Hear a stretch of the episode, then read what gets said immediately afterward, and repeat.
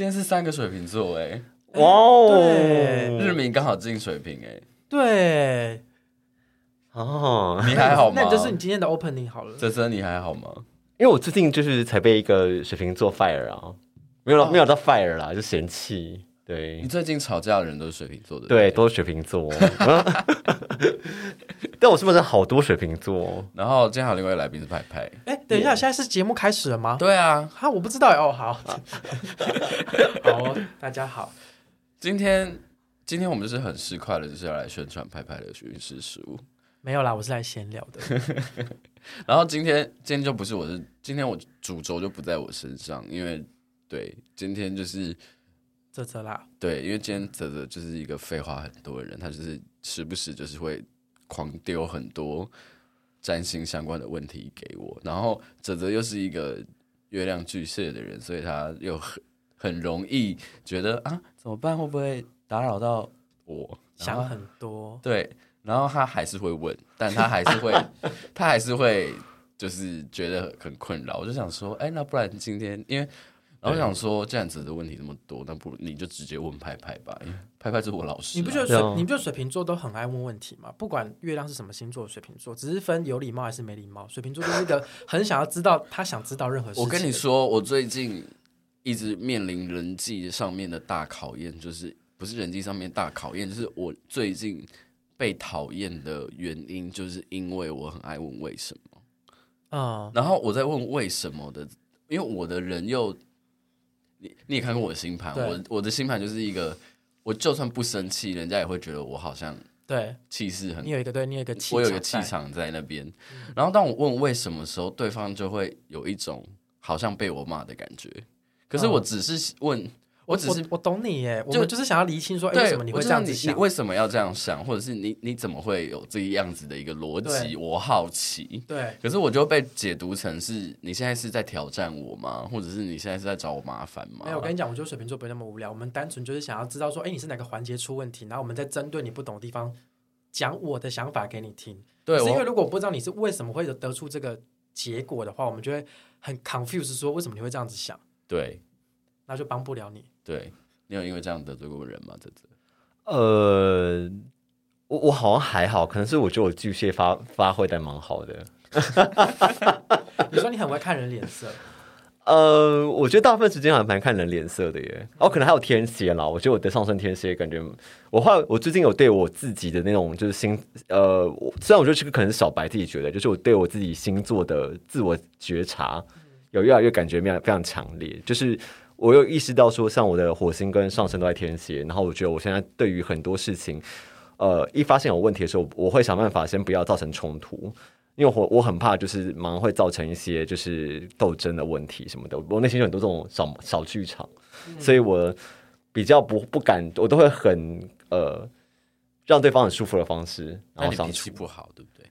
呃啊，我小时候很火爆，哦，非常非常火爆，然后是的 气来的快。然后去的也快，因为他火星在上升。我知道，但是你刚刚的表情好像是一副不是只有小时候吧 的表情。现在还好吧？我没有觉得你脾，我没有觉得泽泽脾气不好，但我觉得你内心应该累积了很多东西。我觉得对，是我觉得火星不一定脾气不好，可是通常都没耐心，对，很急。呃，对，对，很很明确。因为当那时候我在节目要上架的时候，就是。靠了泽泽帮了很多的忙，但是我也会觉得哇，你也太热心了吧？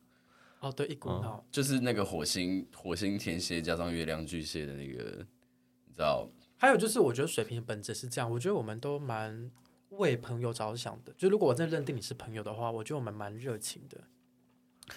我如果不认定你是朋友的话，就是蛮可怕的啊！我真的有认真的发觉到这件事情，就是。我是真的会不管你死活的那种，特别是现在在修行之后，就会更容易不管别人的死活，就会觉得个人造业，个人担呢。嗯，对啊。好，那你今天准备几个问题？我们还是要回归到主轴，前面是是个日明进水平的水平抱怨大会。我今天第一个问题就是问一个最最最最粗浅的，就是你不要一直去把自己的问题给。简单化吗？不是低格化哦，没有，我我要问一个大家，你这样会让很多甚至比你更不懂占星人觉得啊，那我是不是很笨？哎，对，不要了，开玩笑。我觉得他不会，因为我前几天有听你们那个冥王星进水瓶那集，对啊，然后我就说，我觉得泽泽很厉害，我觉得他他好像被就是跟你录多集了之后，他好像对占星越来越懂。他是三宫人呢、啊，哦，学习速度很快，然后举一反三。也没有没有每我每一次听完很多东西的时候，然后就说，哎。我上次好像听过，可是怎么怎么就好陌生的感觉？什么意思？就听了很多，就是很多人讲，例如说，哦、啊，可能就只有自己的工位印象非常深刻，嗯，然后只要讲到其他工位了，哎，怀婷，哎，我都忘光光了。不过我要特别告诫三工人一件事情，就是这这真的听了有点太多门派的东西了，嗯，然后我会觉得有一些门派是不是可以就不要听了？他们会有资讯焦虑，就是没有。吸收到某一个资讯的对，但我觉得，因为我个人是九宫人，所以我会去辩证说哪一些东西对我来讲是我要的。嗯，可是三宫人比较就是用吞的，嗯，然后我就会觉得，哎、有些东西虽然我们不会去阻止你做这件事情，因为呢，我知道那个就是你学习的方式。可是有时候就觉得说，你这样子看这些东西，那就不要来问我。我知道了，我就是喜欢听一些，就是道听途说，什么都听一点。你就觉得说这东西就是那个派别，不一定要听那么多。但其实我觉得是好事啊，所以我就从来都没有阻止过你。但我第一个问第一个问题，的确就是跟这个有关，就是我自己就是一直在讲那个运势到底是要看太阳还是要看上升。然后我后来发现，我听了超多个版本，大家讲法都不一样。对对。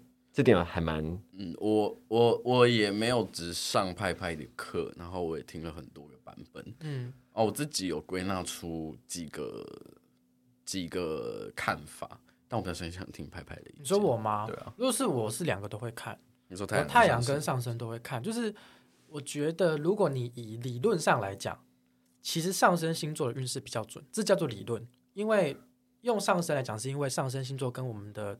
宫位有关系嘛？所以老师如果说哦，你这个呃木星进金牛，你会发财，那表示说你的木星进的财帛宫，这个就是用上升星座的角色。但是我如果以我自己实际的感觉，其实我觉得太阳星座比较准，我自己的感觉，这是常年的累积，所以我会两个都看。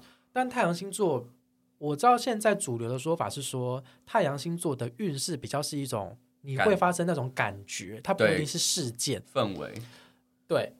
那我我自己的想法是说，如果我们就是把再讲更深一点占星的知识来讲，我们现在看到的那个大众的占星运势都是用那个犬岁流年嘛，它本来就是一个比较有空间的一个流年技法，它更多时候它呈现的是一种心境上的感受，因为它不是因为你想太阳。每年都会走十二个星座，表示说我十二个宫位都会被 touch 到，但是我不是每个月都有发生那些事情，嗯、但我可能有听别人讲，或是我有看新闻，或是我有遇到类似的事情，可是不不发生在我身上，这个就是它很很边缘有 range 的这种流年的东西，所以我会两个都参考，因为我觉得它本来就是偏向有一点点模糊的运势，但是它还是偏准确的。嗯嗯，我个人的想法比较是。如果是用太阳看看相位，那如果是吉星跟太阳有相位，那就会发生好事。嗯，凶星跟太阳有相位就会发生就没那么好。嗯，那没可是凶星也不代表都是坏事。就比如说火星跟太阳有相位，那都要看火星跟太阳是什么样的相位。如果是好相位，那就会是。我我会稍微的把正面的意义加进去，可是不见得会发，不见得一定都是发生好事。就是我会用相位的方式去诠释太阳，因为我这个时候就会回到太阳本身它主管的运势是什么，月亮它本身主管的运势是什么。所以如果以我的角度而言，要如果太阳要看，我月亮、金星、水星、火星我都会看，是对。可是如果只看如果。你要说领域哪一个领域发生作用的话，的确我会说上升。可是的确以上升来讲，一定有事情发生，只是你有没有感觉而已。所以不是说，就是我觉得亚洲人好，就是九宫人要来了。亚洲人有一个很大的问题是，只想选择最正确的方式。嗯，可是占星这件事情，它除了是一门学问之外，它也是一个艺术。这个艺术的点在于什么？在于你有没有想象力去诠释这个东西。那所以我会觉得，除了真的知识面的东西，譬如说像有一些人他会把哦水星跟太阳会产生六分像这种东错误的资讯给散发出去，这点是绝对不令人无法忍受的。之外，我觉得很多东西你都有可以有诠释的空间，所以你要怎么样去诠释，那就是套回到你个人经验感受上的问题。为什么？为什么我们在学星盘的时候，我们要回到我们个人身上？因为我们个人体验是最准的，所以。你你问这个问题，其实要回归到你身上去问你自己，说，那你自己对哪一个东西、哪一种方式你比较有感觉，你就用你有感觉的方式去讲就好了。比如说太阳跟上升，你自己觉得，你觉得，呃，太阳，比如说现在你是太呃太阳水平上升天蝎，对，那现在比如说木星是走到呃太阳水平的四宫，就是走到太阳水平的四宫，那就是呈现四分相嘛。嗯，那跟上升天蝎的角度而言，木星走到金牛是走到十十宫吗？还是八宫？七宫？七宫吧？对，七宫，对不对宫？对。那你对四宫的领域跟对七宫的领域哪个比较有感受？你可以这样去做比对啊。哦，对啊。嗯，但不管是四分上还是对分上，都是没有这么的，就是那感觉没有那么的顺啊。嗯，不一定是不好发生不好的事情，可能好事多磨，或者是对，或者是坏事，可它不是那么直接的打到你。嗯，我蛮喜欢你刚刚讲的一个一个观点，就是我觉得那个，因为你会看那个大众运势，不管你看太阳或上升，我们都说它就是全系的一环。嗯，它其实更多就是。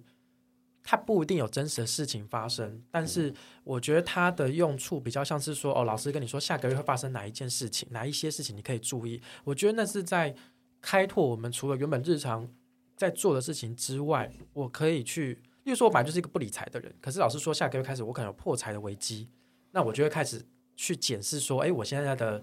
投资布局有没有问题？这就是我可以做，它不见得真的会发生。但是你如果今天去找一个专业的占星师，像找我们做流年咨询，我们一定是用好几个不同流年技法去预测一件事情，那那个准确度当然就高很多，它就不会只是一个心境上的感受。所以这个跟那个你是看运势书还是你是找占星师咨询，就一定会有这个差别啊。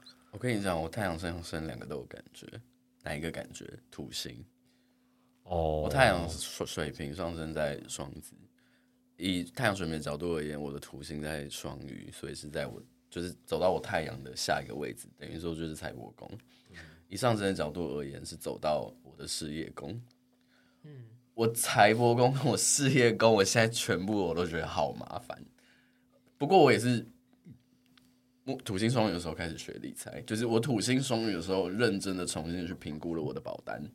然后重新再买我缺的保险，对，那个那个是二宫的部分，那十宫的部分就是我离职啊，然后我开始创业啊，所以对我来讲都有啊。可是对我来讲，哪一件事情对我来讲感受比较强？老实说，我真的也是觉得是太阳。了解，因为好了，因为因为我我觉得这个部分我等下重听，就是呃，我回去要重听这一段一次，因为感觉好像真的好多，就是我需要思考一下的。重点是因为你还要自己。印证自己的状态，才才知道哪一个东西是比较你比较适合的嘛？那你有事发生的时候再去看就好了。这就是跟这就是跟我们小时候写考卷一样啊！你写错那一题，你一定都有印象啊，因为你会被骂。可是会不会是需要需要做到像月亮日记一样，就是要记录一下，才知道自己什么事情会发生，然后印证一下什么事情？你如果那一天感受特别强，你可以做，但我觉得不需要到刻意，是不是刻意？你要去做月亮日记这种东西，我是偏的没耐心的人，所以我不会做。我也是。好了，我可能也是啊。但但但我的确，我的确，如果那一天 kimoji，因为月亮跟情绪有关嘛，嗯、我的确那一天如果情绪特别嗨，我那天因为我本来就是冷漠的人，可是我那天如果特别外向、特别热情，或者是我那天情绪特别低，我会去看一下我的。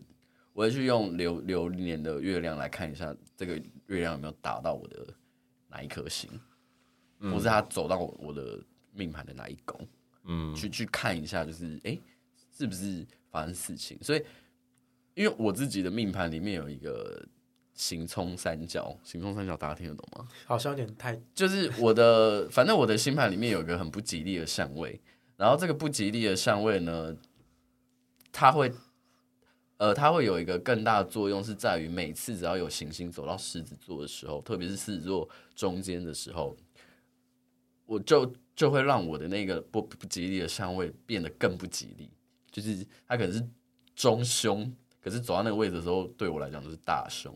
所以我每次只要就是看一下有没有行星跑到狮子座的时候，我就会特别稍微注意一下，就是那个东西对我来讲可能严重性会比较大。可是那是因为我的命盘本来就有一个这样子的一个比较剧烈的格局，可是对每个人来讲，他的状况可能不太一样。嗯，对啊。好了，我第二个问题 就是，就是我呃，就是其他问题就是比较偏，就是因为我喜欢看自己的那个，呃，我喜欢看自己原本的本命盘的东西啊。然后呃，谁不喜欢？因为我我个人还蛮喜欢看本命盘的东西。然后呢，嗯、呃，我第一个问题是说，呃，我常常会看到，就是因为就呃，就是在讲解一些行星落座的时候，他都会讲说会怎么样。例如说，我的火星天蝎。和上升点，对，然后火星天蝎的定义传统都说什么，就会一直听到他讲说什么哦，你这个会性欲比较强旺哦，性欲床上的功夫很强哦。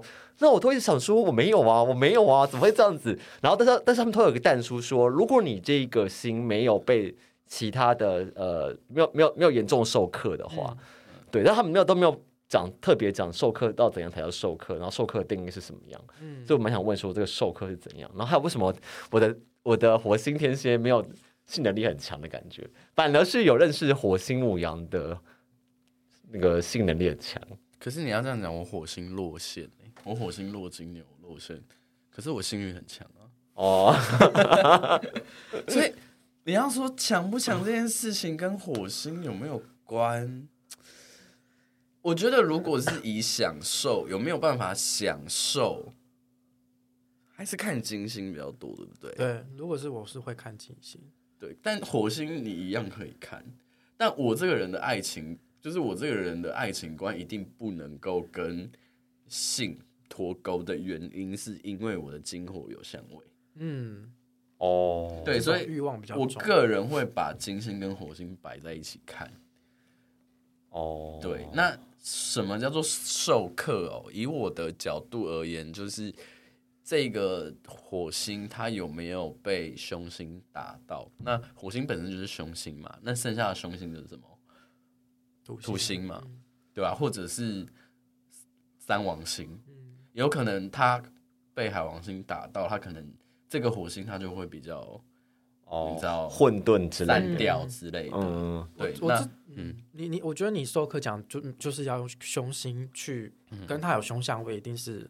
授课，嗯，因为那书不会写很清楚啦。嗯、那或者说你的火星假设不是在上升点，嗯、是在胸宫，当然也是授课，嗯。然后另外一个就是说，不一定要用授课这么局限的字眼，有时候你要去想其他行星的关键字，例如说假设你的火星跟……我先我先拉回来一下，凶宫、嗯、就是跟上升宫位不得见，就是没有产生主要相位的，所以就是二六八十二宫。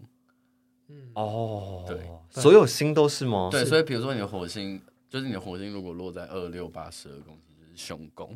那还有一个点，我没有记错的话，就是火星如果落在三六九十二宫，其实也代表这个火星它本身的动能比较弱，动能比较弱。嗯，对，火星落在一四七十宫，它的动能是最强。嗯，所以火星本身是凶星，但是火星落在凶宫就会更凶。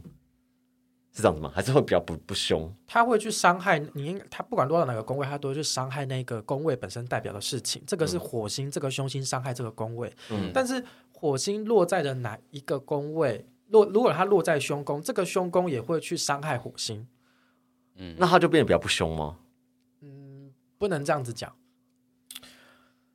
呃，或者是说，你可以把它想成是。正面攻击跟非正面攻击，如果是凶宫去凶宫，如果火星落凶宫就是非正面攻击，因为、oh. 好，我们简单来讲好了，火二呃二六八十二宫它本身都不是太好搞的宫位，嗯，对，那这些宫位里面有火星，那六宫六宫跟身体有关啊。那你六宫有火星，是不是代表你很容易发炎？嗯，那十二宫有火星，是不是代表你这个人精神状况可能有一些 犯小人啊什么？对，或者是你的精神领域可能就是会比较容易有一些波动。嗯，对啊，那都不是一个，就是说哦，我直接跟他吵架，我出今天出去被车撞，这种 这么直接的感受嘛。嗯，对啊，嗯，所以那个那个除了它的宫位，还有一个就是看它跟其他行星嘛。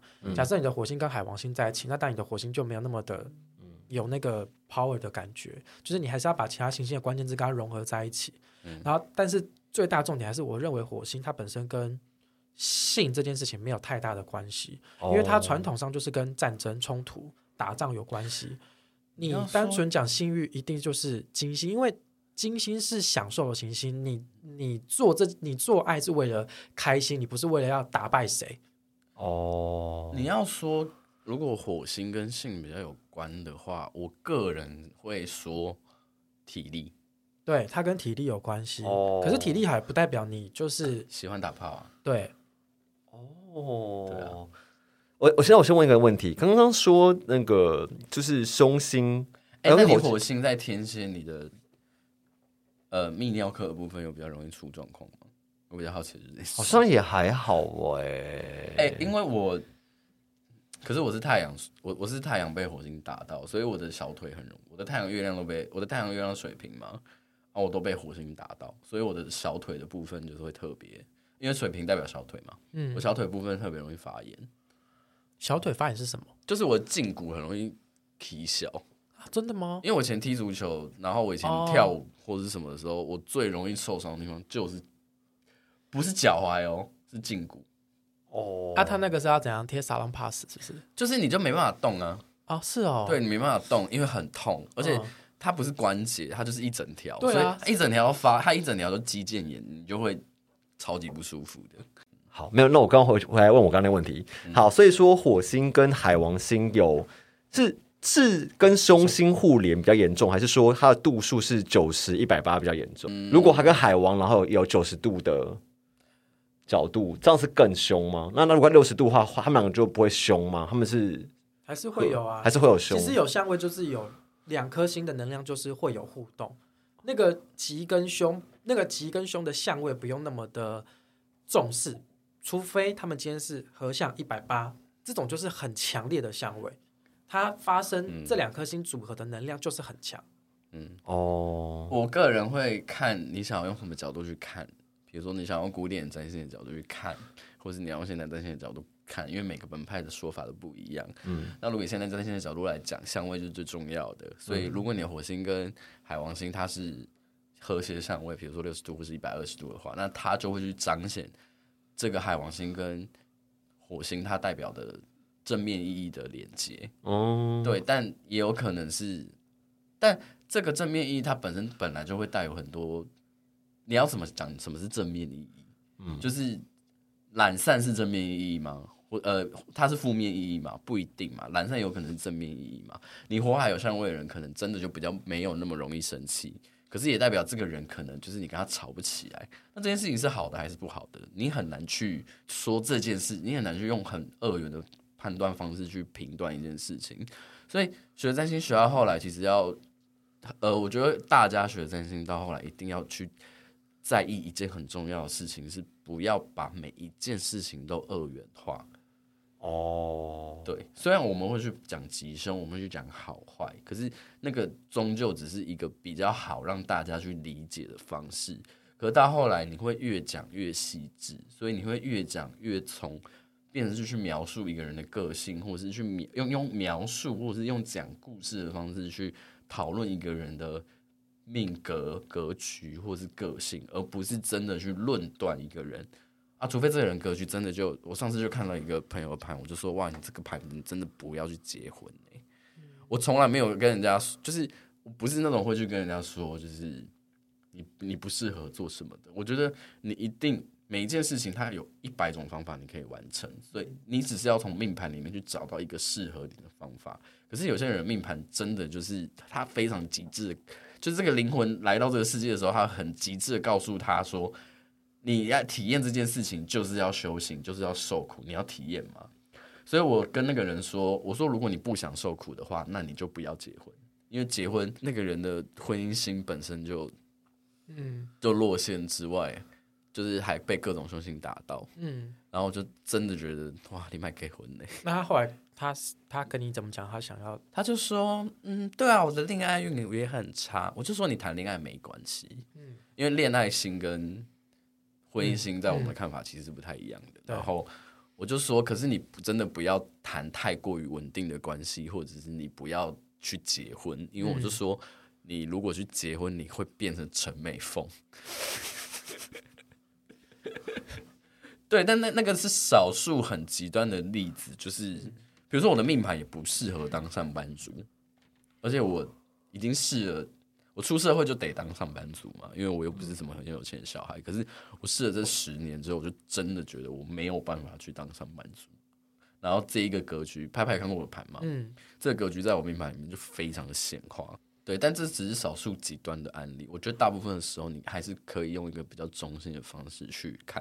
比如说你，比如说你就是一个很特别的例子啊，你的火星在上升点，又是天蝎座，照理来讲，你脾气应该没有那么好。天蝎会不好？天蝎会不好吗？因为你是强旺的火星啊，所以强旺的火星其实基本上它还是会有脾气的。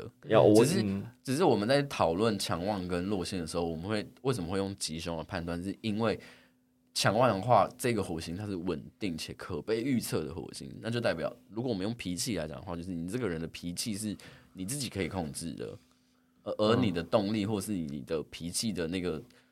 那个幅度是稳定的，你不会像火星金牛或是火星巨蟹的时候，他不知道什么时候发疯。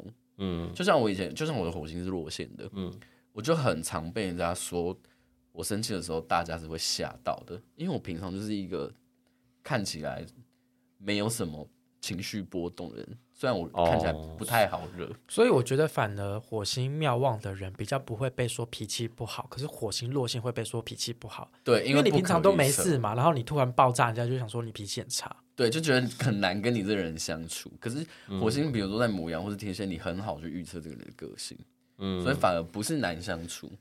嗯，对我，我从你身上感感受到的就是你的火星其实不是一个难相处的火星啊。反正我觉得火星跟喵旺其实很好相处的。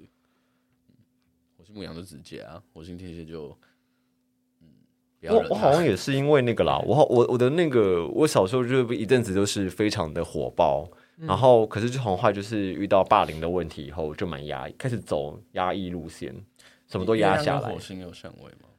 没有，可是我月亮月亮八宫嘛，那月亮巨蟹，火星天蝎，对，哦，那可能跟八十二宫有关吧？对啊，而且我觉得其实火星天蝎。毕竟它是水象星座，还是会比较去观察什么时候要去展现自己的脾气，不像火星在牡羊，可能就比较没有想那么多。嗯嗯，火星在金牛也是一个比较，我们之前都说那种，就是占星学里面也会分那个人类星座跟动物星座，对，类似嘛，嗯、就四足四四足星座嘛。啊，那金牛跟母羊都是比较偏。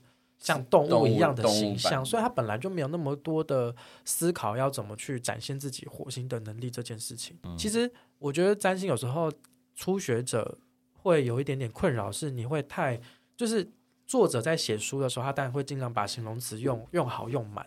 但是如果你用这一套方式去看，很多有时候会看不准，是因为有时候你就是要想一下说，哦，它是哦，这是火，这个是火象星座，哦，它是固定星座，它是什么？就是你要把很多东西加进来，它才会变成一个很立体的东西。可是这个、嗯、这个就是占星师很需要花时间去训练的地方。嗯，对，嗯、因为关键字就是那些，你会不会套，怎么套，然后你有没有办法去在每个人的星盘讲出不一样的东西，跟观察，这就是功力的差别。所以其实重点就回到一件事情原则。行星的原则、相位的原则、宫位的原则、嗯、星座的原则，他们的原则是什么？对，不是呃，这这就这就是呃，我觉得东方人在学西方命理的时候，或是西方神秘学的时候，一个很大的一个需要过的坎是，我觉得亚洲东方的东西还是会去用结果跟行为去论断一件事情。嗯，可是你套到西方的时候。西方的逻逻辑跟哲学的思辨，他们是从问你为什么这件事情开始的，为什么会这样？所以你要回归，你每次看到这个人发生这件事情的时候，你要回归到是他为什么会这样，而去套到他的命盘里面去看。哦，原来是这样。这句话很很很，大家听不懂，听不懂算了，听不懂就你没慧根。九工人给我们一些活路哦。不是啊，我的意思就是说，呃，我我我个人的感受到现在，我比较，我对于占星这件事情，就是从业这件事情，我会觉得很累的事情是，大家会不断的告诉你，问你说，我做这件事情好不好？我做这件事情对不对？这个方向正不正确？我觉得这些问题都可以问，没问题。可是。我的方式会比较麻烦的事情是，我会跑去问对方说：“那你为什么要做这件事情？”嗯，对，那你为什么要做这件事情？这这个为什么出来之后，我们才会根据你的命盘去找到搭配的那个动机跟原因，我们才有办法去根据你的命盘去给你建议。嗯，如果我们连你的动机跟原因都搞不清楚的时候，那我们给的建议跟方向就会不符合。你的个性、你的方向、你的需求，我们要打造是一个适合你的一个互动的时间，而跟一个给你的未来的方向，而不是直接去论断你做这适合，你做这不适合。嗯，对对对，这这不是我们，这不是我们要的，这也不是现代人应该要被接受的一个东西。就是有一些东西，冥王已经进水平了，有一些老师的东西应该要被淘汰了啊。对啊。我觉得这个是九宫人的优点是缺点，就是你如果看占星书，他都会跟你说九宫人很适合学占星，因为你们还有那个哲哲思那种哲学的东西，就是你看一件事情，你不会很局限性，你反而很广，在思考命运啊，或是命理这种东西的的一些有限性或什么的，你的想法是比较。比较宏观的，你就会觉得他们的想法很狭窄。嗯、可是这就是九宫人有时候会被诟病，就是说他们会觉得你活在云端，就是你就不懂得人间疾苦，我们就真的有这个苦。可是你怎么会有一种？所以我现在在一直在学习聚焦这件事情啊。嗯，可是聚焦过程就是很痛苦。我觉得我痛苦，对方也痛苦。就对方要去思考他要 focus 的点到底是什么，嗯、然后我也要去慢慢的去帮他收敛到。他要聚焦那个东西，嗯，对，我觉得蛮累的。我觉得如果如果所以九宫是老师啊，老师就是对我觉得我觉得我如果可以直接跟你说啊，你做这件你不要做啦，你不要做这件事啊，就是我也很呃可以那么简单，我也想那么简单。可是，一般人就是你他的执念越强，你越跟他这样讲，他越不会听。他今天铁了心，他就是要这么做的时候，你跟他说你不要做这件事情，他不会听进去的。所以你才要去，为什么要去挖后面的东西？是为了要让他听进去某一些你在旁边看到很清楚的东西。哇，真的好久功哦。嗯，好，那我再来问一个问题。哎、欸，所以我我就我们刚刚讲到那个，所以说那个火星母羊的那个朋友，其实他不是性欲的来源，是因为他金火合在母羊，是因为金火合了，所以他性欲变强吗？嗯。嗯他金火合合在母羊座，火星的守护呃火母羊座的守护星座是火星，嗯、代表他的这两个金星跟火星两个合在一起是谁主导谁强势？火星嘛，哦，所以他是不是一个性大于爱的人？嗯，但他是不是也是一个用性在感受爱的人？是。对不对？是。那他他的他的他的爱情历程跟模式是不是就很像母羊座那种？我要就是要，我不要就是不要。是。你不会做爱就不要来跟我谈恋爱，是不是？然后恋情都很短暂，你很难看到，你从很难身上从他身上看到那种爱情长跑这件事情。金火很容易合吗？金火很容易合。最近是不是又要金火合了？没有一定很容易合啊，没有一定很容易合。哦，因为最近不是又要金火合了？最近有吗？我忘记了，我没有在看啊。没有人问我，不是不是很重要啦。没有人问我，我好像突然瞥见说，好最近有要金火合。我说哇，最近出生的小孩又要性欲高涨。金火合哦，有啦，最近快合水平吗？没有，哎、欸，金星跟火星现在都在摩羯啦，哦、但有没有合，我其实忘记了。好，金火和摩羯，因为因为我们占星师也不是每天都看着那个形象在过日子，金火和没事有自己的人生要过。金火和摩羯就比较有机会爱情长跑吧。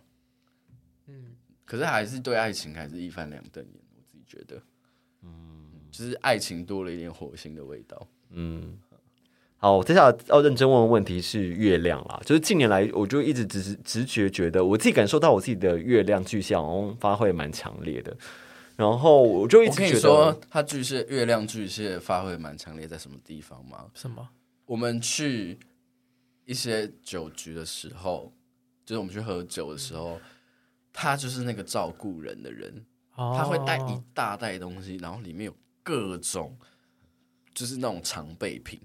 哦，你说药吗？湿纸巾，或者是哦，今天如果是一个户外的活动，然后如果很热。他就会带电风扇，那种迷你的，然后很有用的电风扇。可是我就会觉得哇，真的好贴心哦。可是另一方面又觉得好像妈妈，你觉得每这一次是一个酒局，你不用把你的月亮拿出来用吧？哎呦，而且我发现我喝越醉越容易拿出这面来用。就是我就会，我就会开始就是关注哦，大家有没有喝醉啊？因为你真实的自己就跑出来了，对啊，月亮就跑出来。然后有时候去帮忙收东西啊，然后什么的，就说一直做这些事情。我觉得也没有不好啊，又说不定去喝酒局的人会看到一个是良家妇女，然后就就把你带回家。可是去酒局哎，酒局去酒局有一些可能是 不是啊？去酒局为什么要找良家妇女？对啊。要看一些比较火辣的，而且我已经我已经跟他讲，就是这件事情讲的不下，很不性感。对，我就是说不要，我说月亮巨蟹是好事，就是你很会照顾人的事情，你很你很会去在意别人的情绪什么的感受是好事，可是你不用这么的，嗯，这么的 every time 都要把它拿出来用。好，我们讲回月亮，呃，月亮。然后第一次说月亮，就是我，我觉得好像它发挥的其实比想象中的大很多嘛。然后好像是不是，呃，如果你对自我的满足越强，或是越做自己的话，是不是月亮越有机会表现出来嘛？那之之前我就看过有一个讲说，呃，因为我之前有前阵子开始比较喜欢听，就是行星落座在各星座的。的描述，因为我我后来觉得比对我来讲比工位还要更直观，嗯、因为宫主要原因是因为我觉得工位还要就是因为你还有那个整宫制啊，还有什么弗拉西德制，嗯，这些东西，然后你还要思考是哪一边，然后就是反正我觉得对我来说我就变得更复杂，哦、然后而且我觉得就是。对我来讲，我的宫位实实现，我跟你聊过嘛，我就觉得，因为我虽然我是三，我是三宫跟一宫，可是我一直觉得我一宫感觉比较强，我三宫感觉，因为可能就是你说的那个，啊，一宫动能比较强，对啊，对啊，然后我就觉得我对三宫印象很不深刻，然后再加上可能我我一宫没有土星、天王星，我觉得哇，就是你知道凶点的星，感觉是心情比较。可是我在旁边看，我觉得你三宫很强，有吗？因为因为你什么都会。没有，都不是很强哎，我都觉得我很逊、欸。因为三公人就广，就是广度很广，可是深度就没那么深啊。嗯、可是像我们这种完全不会，就是像我，就是一个很多东西我不会，我就没兴趣，我就不想学的人。然后我就会想要来问你，因为我知道你可能会。然后你真的会的东西，就是。你真就是真的是就是很三宫的那个多才多艺，可是你自己没有感觉，可能要看你三宫落星是什么。嗯，可是你不太阳三宫吗？太阳三宫啊。对啊，所以就对对啊，所以你你让人家感受到你很厉害的这件事情，就会呈现在三宫这这种就是怎么讲，很多才多艺啊，问你什么都会啊，然后有很多的。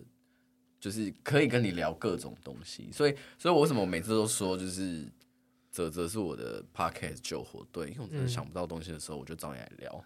嗯、我就觉得好像就是很好聊出一些什么。我觉得这就是三公人很棒的一件事情。你你找他们聊什么话题，他们都有办法接得上。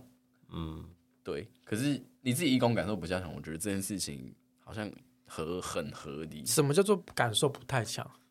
哦，没有，我是说，就是我可以感，我比较感受到我土星一宫那种自卑感啊，或是我的火星一宫，或是天王一宫，可能都是比较凶星的东西，感觉比较强烈。然后，因为我说我的吉星全部都在三宫啊，可是我都我都感觉不到那些优势在哪，因为木星、金星、太阳、水星全部都在三宫。三宫，对，是不是？你的人脉应该没有啊。我觉得那这就是你的土星一宫在发挥啊，就是不管别人称赞你有多少优点，你都觉得那不是优点，我没有很厉害，然后我就是很自卑。其实你要把每个行星拆开来看，你不能说哪个宫位你比较有感觉。太阳就是你的价值，你价值就在三宫。你本人认为有没有价值是一回事，可是别人称赞你的就是三宫的事情。而且他月亮在八宫，嗯，这是你，这个就是你比较没有自信，觉得自己没有三宫能力的问题，并不是三宫没有发挥。嗯，对，你天生就是。土星在一宫嘛，土星在一宫，我们用土星的方式来看一宫，就是你要证明自我存在价价值这件事情，就是得用土星的方式嘛，或是火星的方式嘛。那火星就是行动嘛，或者是借由某一些竞争达到成功嘛。那土星的方式就是我要努力的。服务，我要付出，我要完成一些障碍或是功课，我才会觉得我自己是有价值的啊。所以土星一宫人的自信感通常都是要经历蛮长一段时间，他才有办法嗯被建立的嘛。加上你的月亮又在八宫，月亮在八宫，它就是一个容易活在悲观啊，然后那种负面啊的情绪跟状态里面。所以你的月亮天生没有安全感，所以你可能会照顾。会会想要去照顾别人或 take care 别人，原因是来自于你怕遇到八宫的事情，比如说你可能你怕被排挤，你怕被霸凌，你怕被就是遇到这种八宫的跟背叛比较有关的事情嘛。所以其实很明确啊，就是这这些东西都有在你的命盘里面很彰显啊。可是我觉得做人就是还是要，我觉得我觉得看到自己的优点或者是。努力找到自己的价值，而不是找到，就是努力的去看到自己的价值。这件事情是需要功课跟觉察的。所以我们在旁边的人，我们在看你的优点的时候，我们会觉得很明显。因为比如说你太阳三宫，太太阳是你发光发热的地方。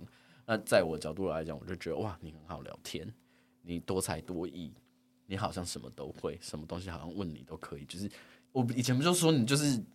啧啧万事无嘛，对啊，就是你太阳。我觉得真的会有这个问题，因为我自己太阳也跟土星互融，所以我很强烈的知道这种觉得自己不够好的那种心情，是别人怎么称赞你，都会觉得没有没有没有做得很好，没有做得很好。嗯，我觉得这个是要可以跟自己的这个悲观共处，然后还有定期就是可以去问一下身边的人，自己有什么优点。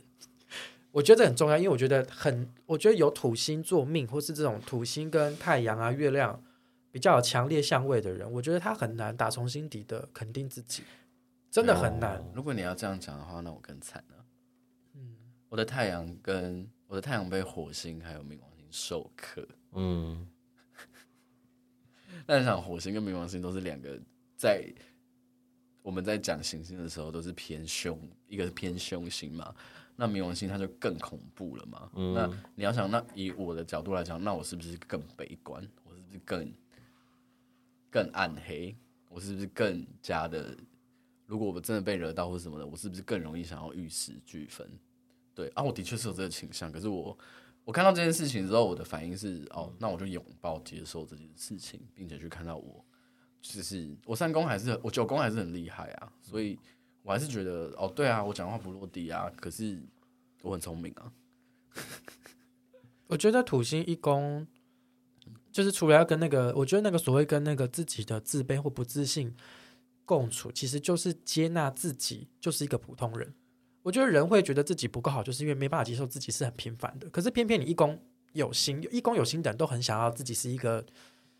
有能力的人，或是被看见、被肯定的人，可是三八底对。但是如果你没有办法接受说，其实我就是个平凡人的时候，你就有这个痛苦。嗯，那、啊、如果你打从心里就觉得说，我本来就很平凡，那其实你反而不会那么的。可是他课题更严重哎、欸。对啊，这就是因为他的火星在上升点呢、啊。嗯，所以你会拼了命的想要去证明你自己不是一个普通人啊。嗯，所以其实你应该是要找到你这个命盘里面的这个矛盾的地方，你要自己跟自己这个共处。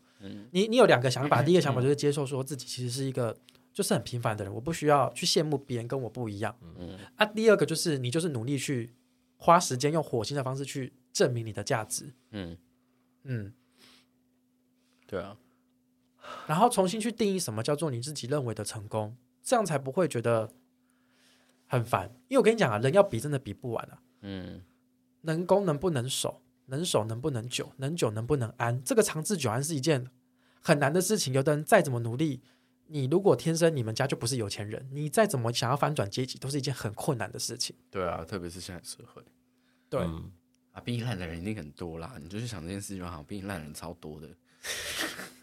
这很九宫的想法，因为我们就是抄我嘛。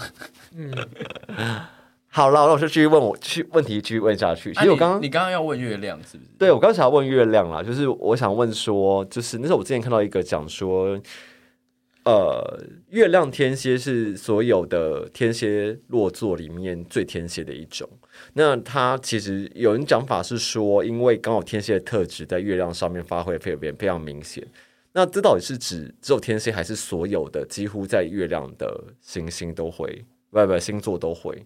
月亮水平有比水瓶更水平吗？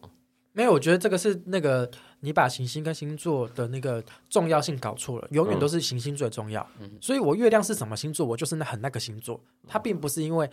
月亮在天蝎，所以你很天蝎座。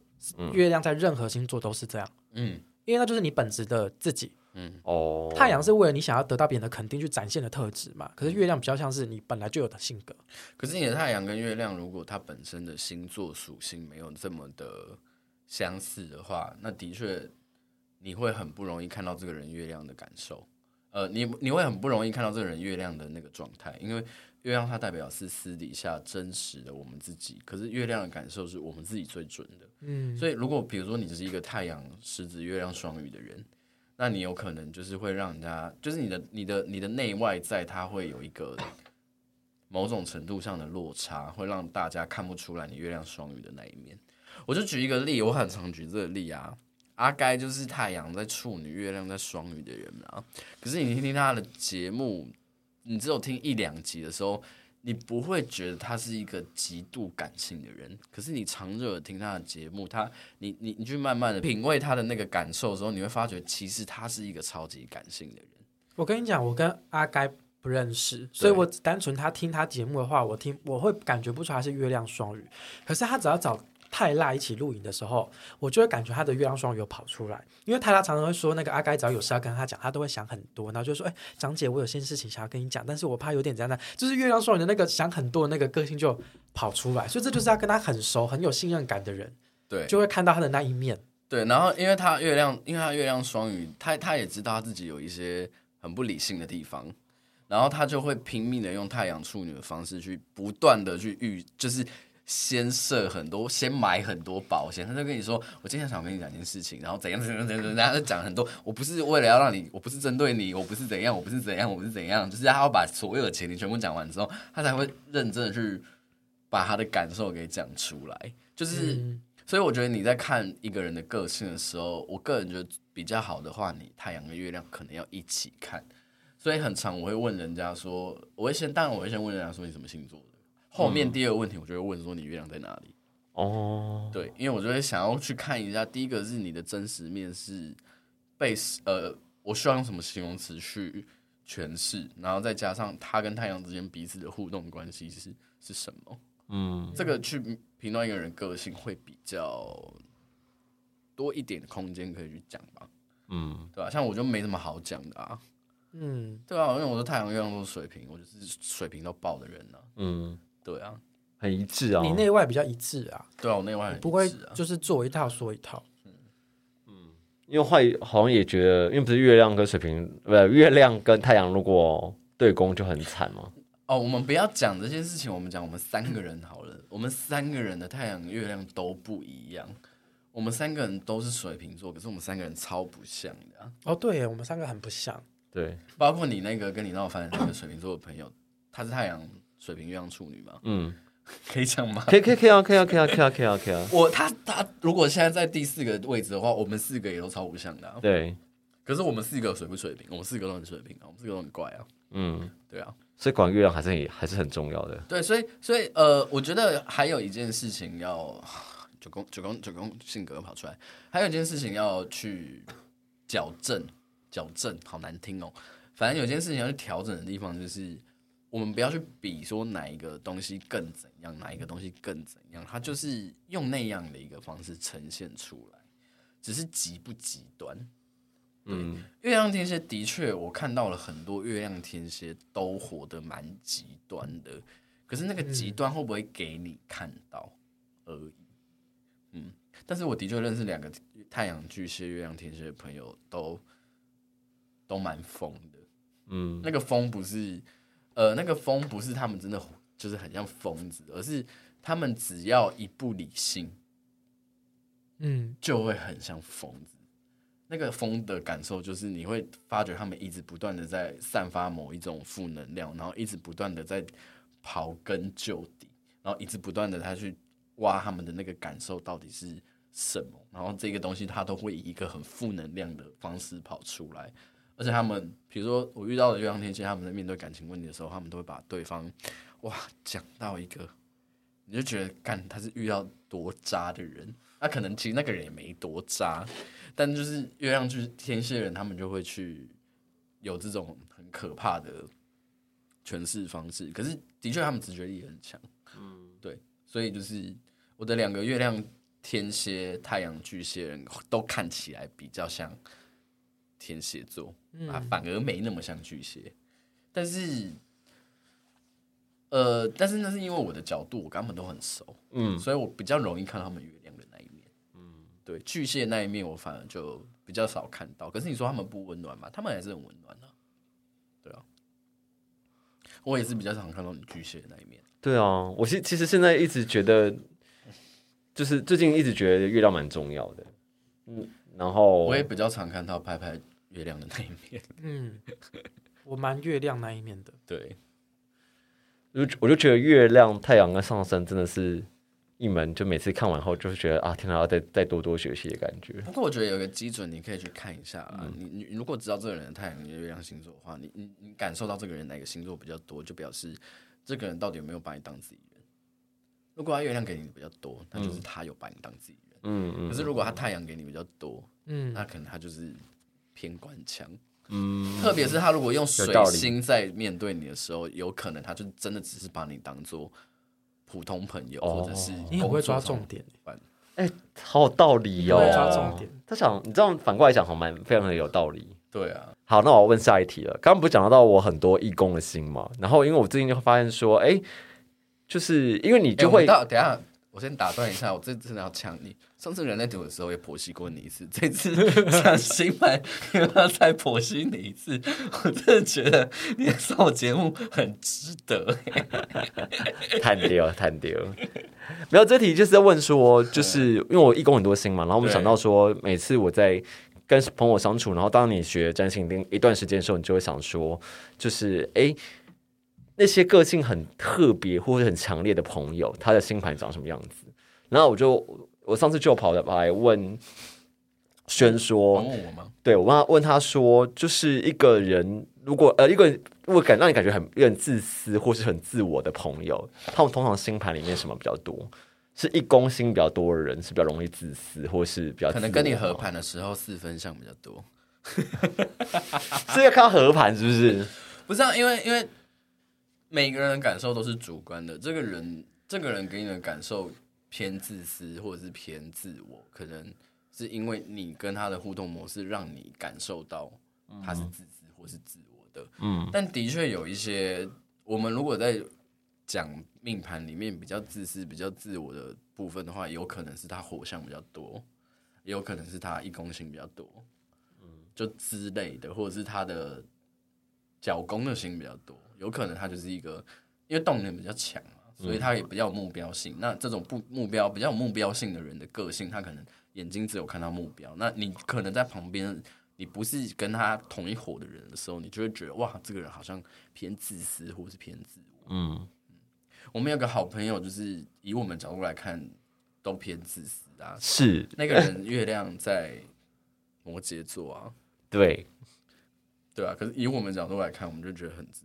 可是，可能以别人的角度来看，就会觉得哇，这个人活得很理性啊，或者是、嗯、哦，他的情绪可能不是那么的，就是都是很都是很欢快的那一面，因为月亮摩羯会压抑情绪嘛。对对啊，所以月亮摩羯要表现难搞的时候，他也不会很直接去表现出来啊。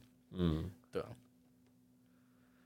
所以就是我觉得还是要回归到，如果我们要去判断一个人自不自私。实当然看命盘，呃，看他的本命盘可以稍微去做判断是的，呃，可以去做判断。我觉得另一方面，我们也要看一下我们命盘是不是就是跟这个人真的就是不不合。嗯，我觉得自不自私是蛮主观的事情啊，因为如果你是水象多，你本来就比较会为别人着想，或是你本来就比较敏感，可是有可能跟他一样是朋友的。火象星座，你就觉得哦，他那样很正常啊，他没有觉得这样子很自私。嗯，然后一工人、一工心多的人，我也不觉得他一定等于自私，可是他一定比较做自己。那你就要看他自己长怎样。有的人自己就是比较海派，或是比较无所谓。那对于比较敏感的人，他当然就会比较受伤。像你做自己就是比较天蝎啊，啊，比较天蝎就是比较，比如说比较温暖啊，比较疗愈啊。可是一方面可能也比较悲观啊，比较你知道喜欢追根究底啊。对别人的疑心病比较重啊，对啊，但是肯你很做自己的方式啊。啊，我做自己方式是天蝎哦。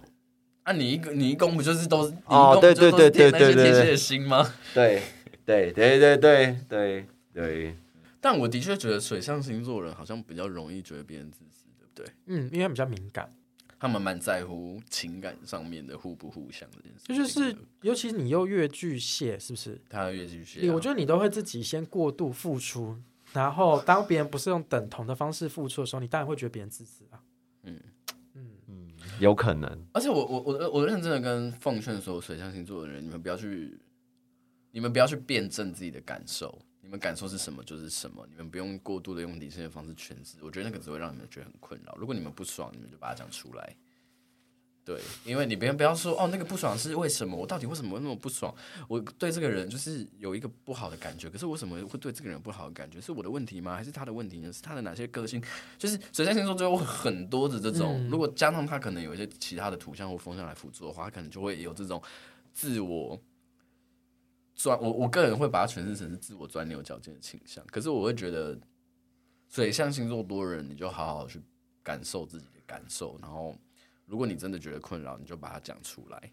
虽然我觉得讲出来不容易，嗯、对，嗯，比起你们在那边自我纠结，我觉得这样会好很多。或是你要有可以转移注意力的那个活动，因为我觉得你们的感觉会比较多，嗯、有时候有可能别人觉得没什么事情，可是会被你放大，嗯、这当然也会影响人际关系啊。嗯嗯嗯我只我只是很想讲说，下辈子不想我当水象星座。可是水象星座也有水象星座的好啊，水象星座很，很你比较能够有同理心啊。哎呦，同理心有什么用？哎、欸，不要觉得没有用哦。很多好的人际关系是要有同理心的人才有。你如果很土象的人好了，他可能很有效率，某些事你能够很成功，可是他的人生成功都是基于要靠自己去完成。嗯，你水象强，你可能没有他的行动力，可是你很会做人。嗯有时候人就是贵人堆起来，你就成功了。这土象的人，他就要自己靠自己的实力去累积这些东西。所以每一个配置都有它的优点跟缺点，它没有什么不好的。嗯，而且不代表你没有水象星座，你就不会共感人了。对，我没有水象星座，哎，嗯，可是我的群星在八跟十二宫啊。哦，所以我的我更惨，我的我的我的。共感能力是透过八宫跟十二宫学来的。对，我觉得你不是，我觉得你不是真的跟人家聊天同理，是因为你曾经受过很多伤，所以你才有办法理解人家现在跟你讲这个状况是什么。你跟那个水象的共感是不一样。对，我的水，我跟水象的共感也不太一样，所以不代表你的，不代表你是水象星座你就一定很，不不代表你没有水象星座你就不会共感人，只是那个共感的方式不一样。嗯，所以很多我都是很多水象星座人的解药啊。嗯，就是我慢慢的听他们讲的时候，我还可以用他们可以接受的方式去点出他们可以往哪个方向走。嗯，所以我我是很多水象星座人的解药诶，因为你是你是风象跟土象多嘛，风土多啊，就是，对，就是你除了会理性思考之外，土我觉得土象多好处是你会给人家一些比较蛮具体的分析后他可以做的东西，而不是只是听一听然后。互相取暖，然后没有结果，对，你会觉得很浪费时间。对，而而、嗯、我也没有火象星座，所以我也不会在那边跟他说：“哎、欸，你可以开心一点啦，或者是逼人家出去。”我没有，我就是听你说。所以每个每个配置都有每个配置它的优劣，那你要找出你的优势在哪里，嗯，对吧、啊？像你的优势就是你，你就是水风嘛，嗯，对啊，那你就是很会跟人家聊天，然后很很很很讲话可能很有温度，然后你可能很会共感人家，然后你可能很很很感性，所以你不要一直去，你不要一直拿土星出来就看到你自己个性不完美的那一面，你反而其实因为你有不完美，你有不好的一面，表示你一定有好的一面，那你要好啊，不不可以不可以这样讲，就我不可能不可能去说什么你要多去看好的那一面，但你可以去多听人家。怎么称赞你？嗯，好。哎、欸，我们时间是不是快到了？你可以再问，因为没事没事，我们是不是可以？我们可以聊一下那个，聊一下什么运势吗？没有啊，那个哦，对对对啊，对对对啊。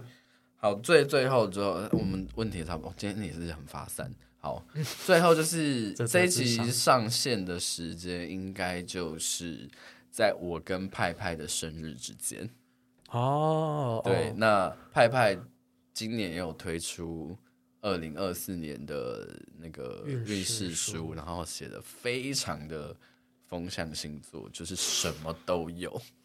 对，哎、欸，我但是我自己觉得我有进步啊，我觉得，我觉得很好啊，就是就是又更精炼，就是比起去年来讲，我觉得那些语言啊或者什么的又更加的精炼了。嗯，所以。你如果你是务实的土象星座派，你可以看到很多 SOP 可以怎么做。然后你是风象星座的话，你可以去从里面感受到很多的资讯的部分。水象星座的人也可以被共感，嗯，火象星座人也可以找到今年就是努力的方向跟目标是什么。所以就是我个人蛮就是推荐大家一定要去买这本书。然后这本书的用法还有另外一个层面，就是你每个月。的，你可以设定一个时间，比如说每个月一号或者每个月的月底，你重新去翻一下，你花一个时间重新去翻一下这本书，嗯，然后去共感一下当下那个时日的时候，因为你有提供那个嘛，就是那个叫什么每月的月历，月历的部分嘛，你可以去看一下月历的部分，然后回去看一下那些话，它跟你有没有一些，就是那一段时间经历的东西有没有一些方向，那你可以往后去推，看一下后面的。对于你来说的趋势跟走向还会往哪里去？那你如果那时候卡关的时候，你就可能这本书它就有一些提提示或者是一些提醒，可以告诉你说你要要往哪边走，或者你可能要避开哪一些部分是要小心的。嗯，我个人觉得，而且真的就是我没有办法想象在这么短的时间内，因为你写这本书也没有很久嘛，没有写，我今天写蛮顺的。所以没有花很多时间，大概一个月内我就写完。但你知道他一个星座写几页吗？一个星座写几页？二十几页，这么厉害！所以你就知道，就是你一一个人，如果你有，就是你的太阳跟上升如果是两个星座的话，你就会有五十几页。对 对，其实我觉得我我之我在写的时候，我真的每次都会有这种写完一个星座，你就会虚脱，嗯、然后你而且你会写完会很。你会很沮丧，沮丧就是你写完一个还有十一个，你写完两个还有十个，你就觉得好烦。我到底要经历这个日子要经历几天？而且那十，那你在写作那一个月，我通常都是在年底的时候，就是你们在过圣诞节，然后你们在跨年跟准备过年的这段时间，大家都拍照啊，出去啊，什么交换礼物啊，我们都不可能，我们就在家。然后因为你不能有太多情绪的波动。然后你也不能吃太多，因为吃太多你会想睡觉。你也不能看太多电视，会影响你的心情。你就是一直关在那个房间里面，然后就认真的。所以他有办法，所以他有办法在一个月的以内的时间里面把这本书写完。如果我要写的话，我跟他写半年。你会发疯，我跟你讲真的。对，我会发疯，我完全没有办法这么做。对，对。然后呃呃，另外一个小提醒啦，就是因为你只会你在收到这本书的时候，你只会收到你的太阳运呃星座跟上升星座。那呃，如果你太阳星座跟上升星座是同一个的话，有些人会觉得，因为我去年有收到几个反馈是啊，如果我太阳星座跟上升星座如果是同一个的话，那我是不是只会收到比较少的页数？没有错，那也很方便啊，那你就不用去多看，嗯、就是像我就是太阳在。水呃，太阳水平上在双子，我还有两个东西，两个东西去交替看，交替去辩证一下，我现在就是哪一个东西感受比较强啊？如果你的太阳跟上升如果在同一个星座的话，那你的感受跟实际会发生的事情，它是不是就是它的显化度就更高？那你是不是就只要 focus 在一件事情上面就好了？嗯，我我其实我的想法是这样，因为我觉得，因为像我的运势书不是纯不是像是疗愈性的，我比较像是会蛮明确点出某个时间会。发生什么事情，或是计划什么事情？但当你太阳跟上升不同星座的时候，有时候你想要执行的事情，它在不同的时间的时候，你就会陷入那个犹豫。可是当你太阳跟上升同一个的时候，你就蛮明确知道说，我这段时间就做这件事情，嗯，我觉得比较好，因为人都想要，人都想要说看越多越好。可是看越多，就像你刚刚讲者，他三宫太强，就是什么都看，什么都学的时候，嗯、就会变成哦，我不知道到底我要选择哪一个，选择哪一个。嗯嗯，我觉得重点是你要可以拿来用。你这本书不是拿来看鸡汤，你是要拿来可以用的。对啊，嗯嗯，好，差不多就这样。啊，你这本书会，呃，你有一个截止时间吗？呃，我第一波是到除夕之前。Oh, OK，对，好，反正后面就是看有没有时间继续做。Okay, 反正就这这一就是这一集会在二月五号的时候上架，然后到除夕之前应该还有两三天的时间。大家如果听完这一集有对于派派的运势书是很有兴趣的话，我个人是很推啦。啊，嗯、如果有兴趣的话，就可以去他的就是 Instagram 上面去看，去去去去填去填单，然后就是购买这样。对，然后今天这一集就到这边，谢谢啦，谢谢。今天要解答泽泽们的问题的吧？有有有有有有，骗人！我刚没就我刚没提，我想说他看着你讲了这么多之后，我就觉得他有一种空掉的眼神，然后就说好，那我问下一题。啊，我们两个本来就对攻啊，好，对，你花点时间咀嚼啊。对，那我们就是这样，拜拜，好，拜拜。拜拜。